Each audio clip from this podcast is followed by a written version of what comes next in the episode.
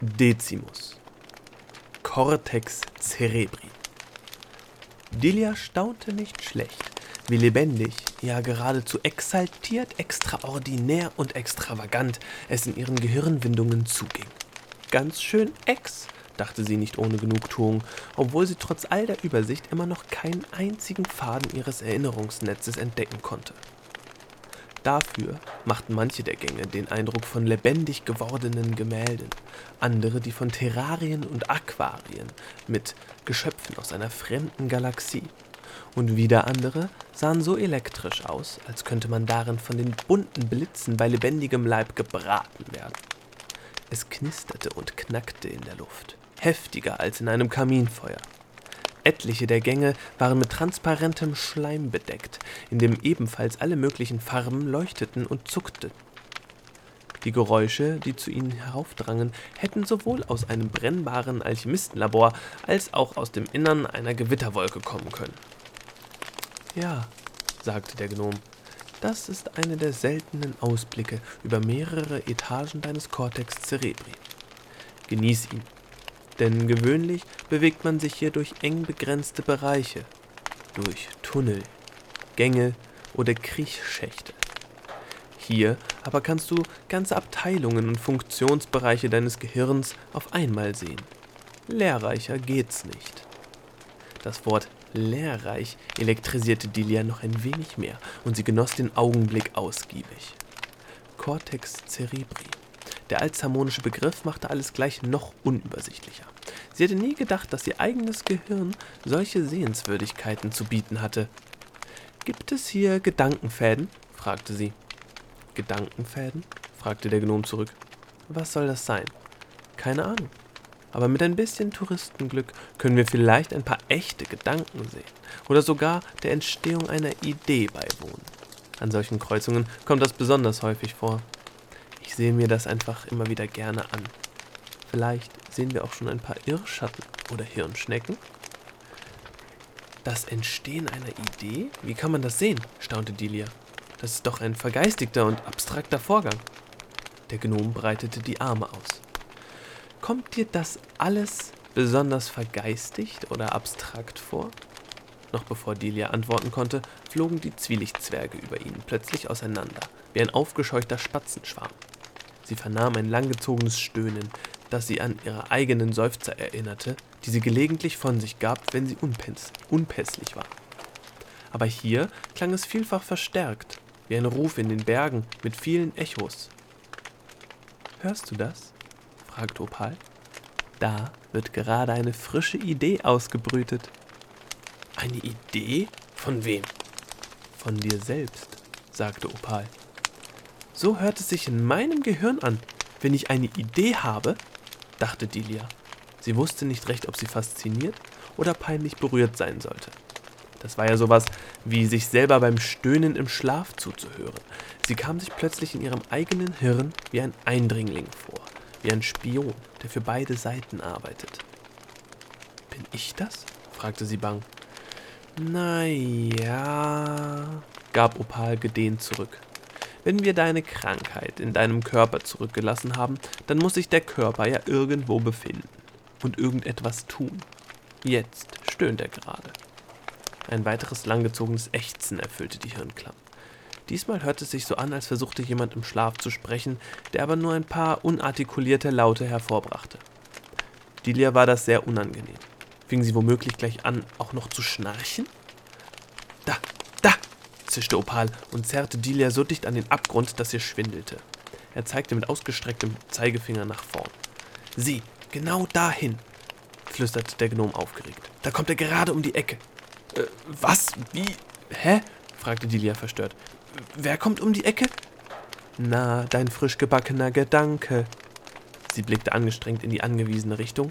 Was sie sah, trug nicht gerade zu ihrem Wohlbefinden bei was da zwei Stockwerke tiefer in einem gespenstisch grün schimmernden Hirntunnel angerollt kam, sah aus wie etwas, das sie gelegentlich, wenn sie sich unbeachtet fühlte, aus ihrer Nase popelte.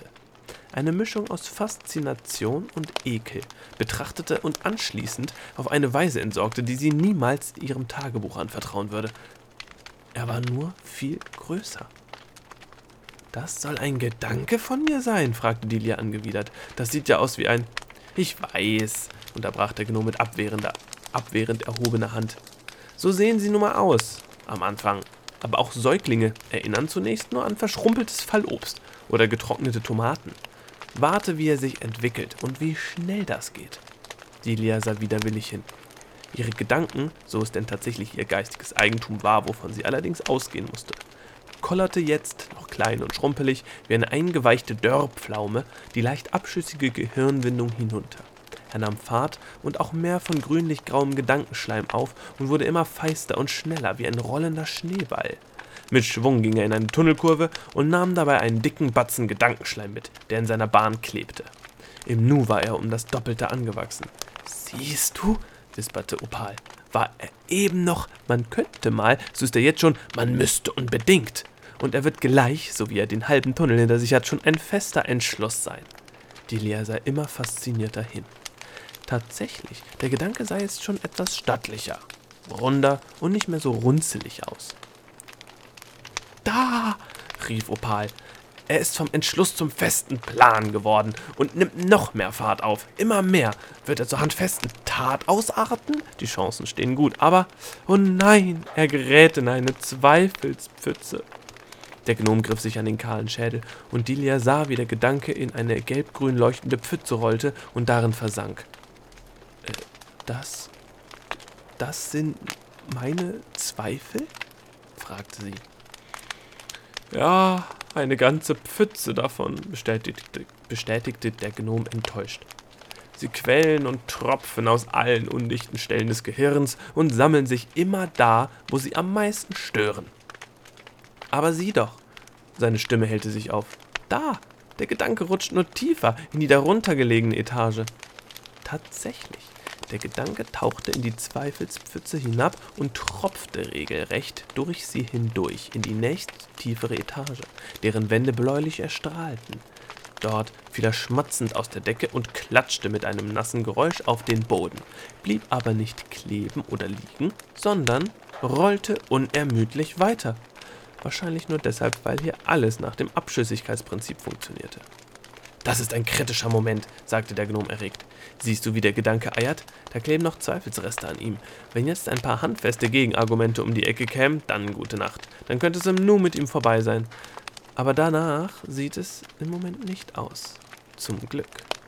Opals Stimme klang nun wieder erleichtert. Delia versuchte vergeblich sich vorzustellen, wie Gegenargumente in dieser Hirnwelt wohl aussehen könnten und was sie tun würden. Da, rief der Gnom. Er hat sich wieder eingekriegt und rollt stabil weiter. Zum Glück genau mitten rein in eine Endlosschleife. Da kann er weiter Masse und Fahrt aufnehmen. Äh, eine Endlosschleife? staunte Delia. Tatsächlich war die Gedankenkugel nun in eine leichte Vertiefung im Boden des Tunnels gerollt, welche die Form einer Acht hatte. Es war wie eine Fahrrinne, in der sie ihren Weg immer wieder von vorne aufnahm und endlos hätte fortsetzen können. Ja, eine Schwungbahn sozusagen, mit leichtem Motivationsbelag. Man findet sie überall in den Hirnwindungen, jeder hat eine andere Form. Aber was genau das ist? Der Gnom kratzte sich am Kopf. Schwer zu sagen. Es kann die Erinnerung an eine schöne Melodie oder einen guten Satz sein. Oder eine Gedichtzeile, die man memoriert hat. An ein Bild oder einen unvergesslichen Augenblick, den du heraufbeschwörst. So etwas gibt Kraft, einen Gedanken zu Ende zu denken und ihn zu einer Idee reifen zu lassen. Der Gnom klatschte in die Hände. So eine Schleife in Kombination mit dem Motivationsbelag kann auf einen Gedanken so ähnlich wirken wie Applaus auf einen Schauspieler oder einen Musiker, der vor Publikum auftritt. Sie stärkt das Selbstvertrauen, fördert die Zuversicht. Der Gedanke muss nur wieder aus der Endlosschleife herausfinden, damit es weitergehen kann. Sonst verblödet er darin, das ist die Gefahr. Opal zeigte aufgeregt nach unten. Da, da. Jetzt hat er die Kurve gekriegt und rollt wieder raus. Du meine Güte, der brummt ja vor Zuversicht. Der Gnom grinste. Motivation kann ja so einfach sein. Ich finde es immer wieder erstaunlich, zu welchen Leistungen er auch, er auch euch Traumtänzer veranlassen kann. Oha, ich muss aufpassen, dass nicht die Missgunst in mir hochkommt oder gar die Abgunst. Er lachte heiser. Was passiert denn jetzt? Fragte Delia, die die Ereignisse nicht aus den Augen ließ. Er sieht energiegeladen, aber orientierungslos aus. Er rollt sogar die Wände hoch. Kraft ohne Plan. Genau, bestätigte der Gnom. Jetzt pass auf, das wird spannend. Von hier an kann alles passieren. Totaler Höhenflug oder brutaler Absturz. Genialer Einfall oder Schnapsidee. Er hat mächtig zugelegt, siehst du? Delia nickte. Der Gedanke sah jetzt nicht mehr aus wie ein vertrockneter Nasenhautschleim, sondern wie ein makellos runder Ball mit perlmuttfarbener, glatter Oberfläche. Wie eine groß schimmernde Perle. Delia horchte. Er summt. Höre ich das richtig? Ja, lächelte Opal. Jetzt ist er wirklich zu einer echten Idee geworden. Es muss sich nur noch herausstellen, ob sie wirklich gut ist. Dafür muss sie reifen. Dafür muss sie platzen. Dafür muss etwas schlüpfen. Nur höchstens jeder tausendste, nur höchstens jede tausendste Gedankenperle enthält auch eine wirklich gute Idee. Delia wirkte enttäuscht. Oh, oh. Dann ist die Wahrscheinlichkeit, dass wir auch noch eine gute Idee sehen, ziemlich gering. Hm? 1 zu 1000? Hm, machte der Gnom. Werden wir bald sehen. Das wird wahrscheinlich eine Niete. Sie platzt gleich und dann quillt nur grauer Matsch aus ihr raus, dem nicht mal ein Zergesser anrühren würde. Aber auch das ist sehenswert. Der Matsch leuchtet im Dunkeln. Celia vernahm ein seltsames Geräusch und dachte schon, das sei das akustische Signal für das Bersten der Gedankenperle, für das Schlüpfen einer guten oder eben schlechten Idee. Es war aber etwas vollständig anderes. Du bist vielleicht ein Glückspilz, grinste Opal. Sieh mal, in dem Gang zwei Stockwerke unter der Perle, da ist eine Hirnschnecke. Delia sah etwas zunächst noch Unbenennbares aus einem Nebengang in den Tunnel kriechen. Es geschah so aufreizend langsam, dass schon der bloße Anblick quälend wirkte. Dazu hörte sie ein Geräusch, das wie stark verlangsamtes Schnarchen klang. Es sieht langsam aus, bemerkte Delia. Der Gnom lachte. Das kannst du laut sagen. Es ist ein Gedanke, der sich nur sehr gemächlich entwickelt. Sozusagen der Gegenentwurf zu einem Geistesblitz. Das schlangenhafte und violett leuchtende Wesen war jetzt fast in ganzer Länge zu bestaunen. Es sah tatsächlich ein bisschen wie eine Schnecke ohne Haus aus, erinnerte Delia, aber auch an eine unförmige Wurst. Seine Behäbigkeit hat mit der Qualität des Gedankens nichts zu tun. Eine Hirnschnecke ist wegen ihres geringen Tempos weder zwingend gut noch zwingend schlecht. Sie entwickelt sich einfach nur behutsam. Daraus kann eine tiefe philosophische Erkenntnis erwachsen, ebenso wie irgendein völlig banaler Gedanke. Manchmal sind es durch langjährige Erfahrungen gesammelte Erkenntnisse gesundheitlicher Art, wie etwa, dass zu viel Zucker die Zähne schädigt. Es kann aber auch ein gesellschaftspolitisches Gedankenmodell daraus werden, auf das ganze Völker jahrhundertelang ihre Wirtschaftspolitik abstimmen, bis es von einem anderen Gedankenmodell eben abgelöst wird. Der Gnom zuckte auf seine nervöse Art mit den Schultern. Will sagen, dass man einer Gehirnschnecke von außen nie ansehen kann, was in ihr vorgeht, bis sie den Gedanken ausbrütet.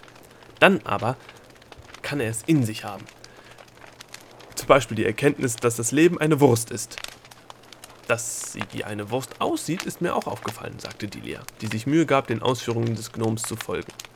Ja, das auch, erwiderte Opal. Aber ich meine die theoretische Wurst, die in einer Hirnschnecke steckt ich habe mal einen Philosophiestudenten in den Wahnsinn getrieben, in dessen Gehirn wimmelte es nur, nur so von Gehirnschnecken. Ich muss ihn auch nach Amygdala führen. Ah, sagte Delia. Er wollte auch nicht einfach so aus dem Fenster hüpfen, was? Genau. Gesprungen ist er aber schließlich doch.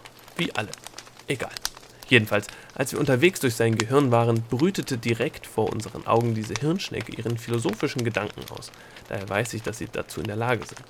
Nun, dieser Gedanke war, dass das Leben eine lange Wurst ist, von der viele Nebenwürste abgehen. Da diese Nebenwürste aber immer wieder in die Grundwurst zurückführen, sollte man zeitlebens die Nebenwürste meiden und äh, in der Grundwurst bleiben, um nicht zu viel Lebensenergie zu verschwenden. Eine ziemlich einfache Philosophie, aber immerhin eine Philosophie. Diese Viecher können es also in sich haben. Verstehe, sagte Delia. Das erinnert mich an die ebenfalls ziemlich simple Lebensphilosophie meines Vaters, die er auf einem einzigen Satz reduziert hat. Welcher wäre? fragte Opal interessiert. Henker, bleib bei deinem Beil. Hohoho, ho, ho, machte Opal. Sowas wie Bäcker, bleib bei deinen Brötchen?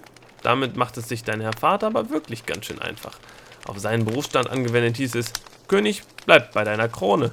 Aber er ist halt eben der König, der hat leicht reden. Für ihn ist es einfach, in der Grundwurst zu bleiben. Seine Grundwurst ist der begehrteste Beruf der Welt. Warum sollte ein König eine Nebenwurst abzweigen? Das wäre ja schön blöd. Ich habe nicht behauptet, dass mein Vater ein großer Philosoph ist, seufzte Delia. Also, was ich eigentlich sagen wollte, war, dass die Gedankenschnecke, da diese Wursttheorie repräsentierte, selber aussah wie eine Wurst. Wie eine sehr lange Dauerwurst. Und naja, jedenfalls, jedes Mal, wenn ich eine Hirnschnecke sehe, muss ich an diesen armen Philosophiestudenten denken. Er ist in, dann, in, er ist in die Dämonenklamm gesprungen, direkt vor meinen Augen. Aha, sagte Delia triumphierend. Und jetzt hast du deswegen Gewissensbisse. Das ist die Moral von deiner Geschichte. Äh, nein, sagte der Gnome.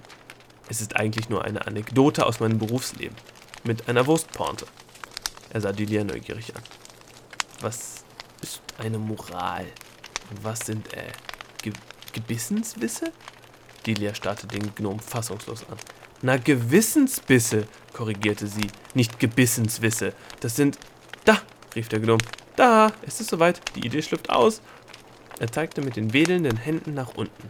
Die Zwielichtzwerge über ihnen gerieten ebenfalls in große Aufregung, schwirrten wild durcheinander und dann im Schwarm nach unten, um dem sich akustisch ankündigenden Ereignis näher zu sein.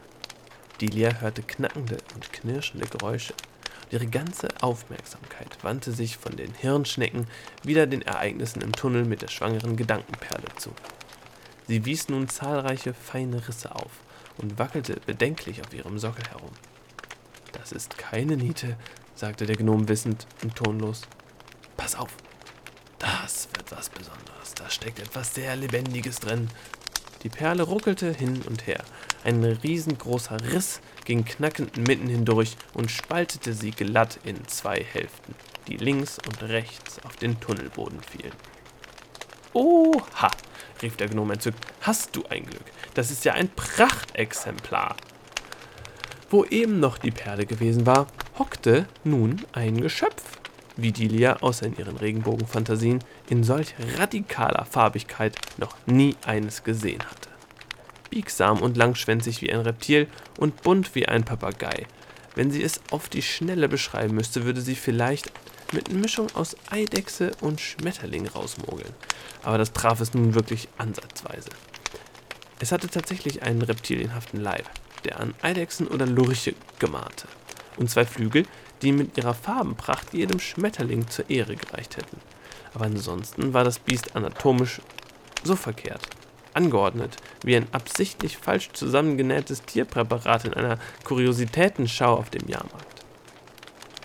Das ist offensichtlich eine künstlerische Idee, verkündete der Gnom. Das stimmt ja erstmal gar nichts. Das konnte Lilia eigentlich nur bestätigen. Die Flügel saßen an den Bauchlappen statt am Rücken und der Körper war gestreift wie das Kostüm eines wahnsinnigen Clowns. Delia war entzückt.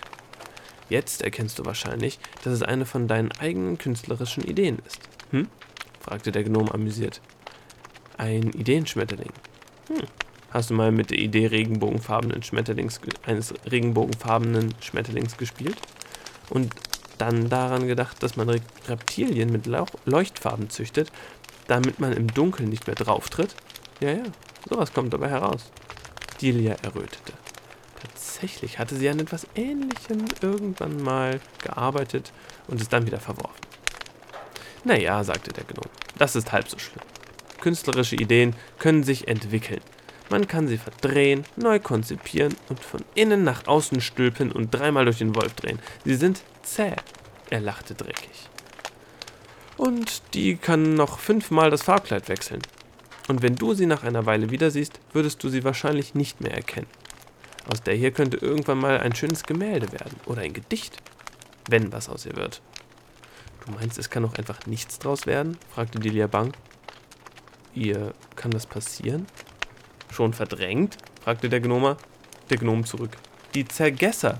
Die Idee muss ich erst einmal quer durch das halbe Gehirn schlagen, um mit einer anderen Idee zusammenzukommen. Ein Spruch, ein Schuhu macht noch keinen Sommer, kennst du doch. Oder? Und eine einzige Idee macht noch kein Kunstwerk. Er zuckte wieder mit den Schultern. Aber diese Idee hier sieht so aus, als würde sie ihren Weg machen. Sie ist groß und kräftig und extravagant. Sie ist originell und selbstbewusst. Sie, der Gnom, verstummte. Denn in diesem Augenblick kam aus dem Tunnel, welcher der frisch geschlüpften Idee am nächsten war, eine scheußliche Kreatur gebatschelt. Sie war tatsächlich derart hässlich, dass Delia beim Anblick vor Entsetzen aufquietschte und selbst der Gnom vom Rand des Abgrunds zurückwich.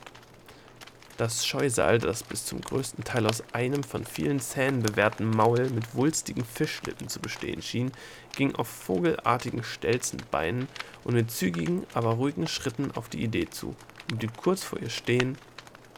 Sonst machte es nur wenig. Die Idee wurde unruhig, fiebte aufgeregt, zitterte am ganzen Leib. Sie schlug wild mit den bunten Flügeln, ohne jedoch abzuheben, und schrumpfte dann plötzlich zusammen wie ein Kinderball, aus dem die Luft entweicht. Binnen Sekunden verlor sie einen guten Teil ihrer Farben und schrumpfte auf ein Drittel ihrer vorherigen Größe. Dann vernahm Delia ein schlürfendes Geräusch. Die Idee, oder der kümmerliche Rest, der von ihr übrig war, flutschte wie durch einen unsichtbaren Rüssel gesaugt in die Richtung des Zergessers, der sein widerwärtiges Maul weit aufriss und die breiige Masse in einem Zug verschlang.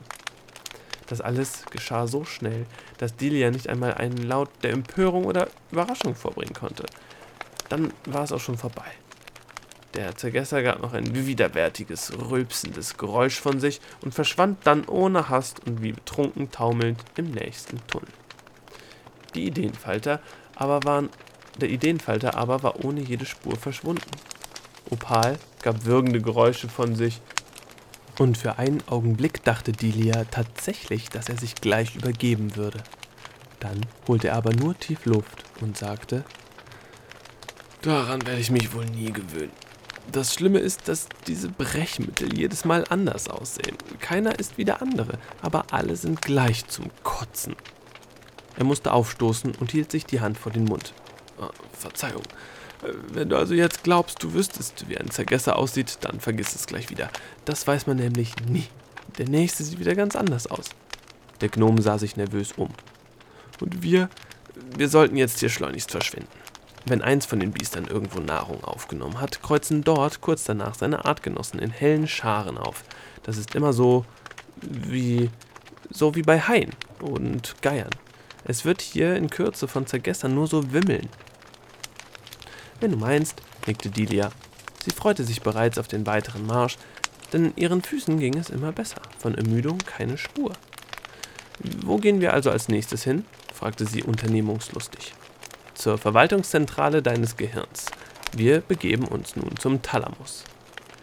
Die Geistgeister waren vom Schauplatz des Gräuels wieder zurückgekehrt und hingen wispernd in dichten Schwärmen über den Köpfen von Delia und Opal, als diese ihren Marsch fortsetzten. Weißt du was? fragte Delia.